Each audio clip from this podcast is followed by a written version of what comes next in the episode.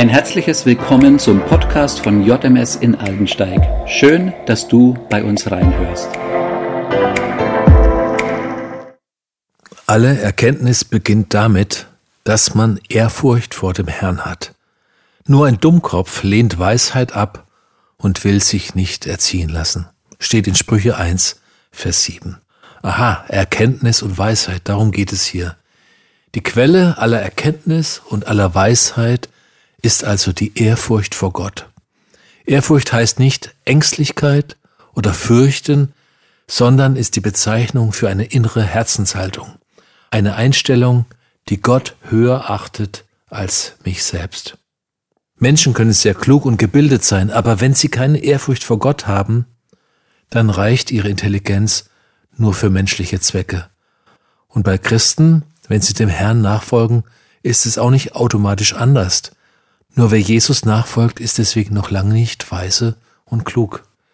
Deshalb sind die Sprüche oder auch die Psalmen, all diese Ermahnungen so hilfreich für uns. Im Psalm 111, Vers 10 heißt es ganz ähnlich, alle Weisheit fängt damit an, dass man Ehrfurcht vor dem Herrn hat. Ja, klug ist, wer sein Leben nach Gottes Geboten ausrichtet. Dann wird das Lob des Herrn in seinem Leben nie verstummen. In unserem Badzimmerschrank habe ich einen Zehn-Punkte-Plan gefunden, den hat unser Sohn, der schon lange nicht mehr zu Hause wohnt, längst erwachsen ist, dort mal hingehängt.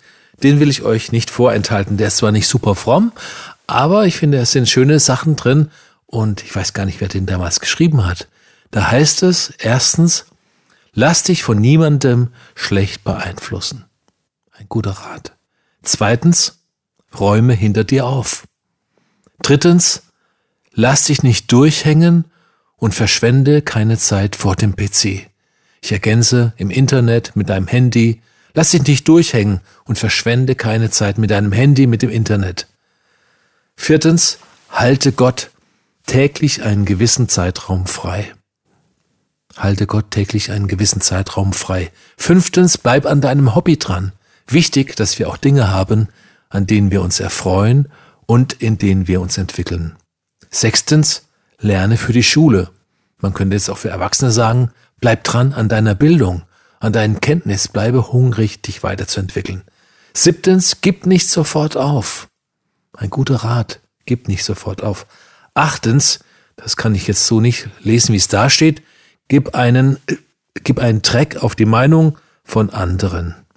Gib einen Dreck auf die Meinung von anderen. Neuntens, sei nicht auf dein Aussehen fixiert. Man könnte auch sagen, auf deine Statussymbole, auf das, was du bist und hast. Zehntens, beurteile Menschen nicht vorschnell. Zehn Ratschläge? Wie gesagt, nicht super fromm, aber gut. Übrigens hat seine Schwester noch einen elften Ratschlag dahingeschrieben von Hand, der heißt, sei nett zu deiner Schwester. Auch gut.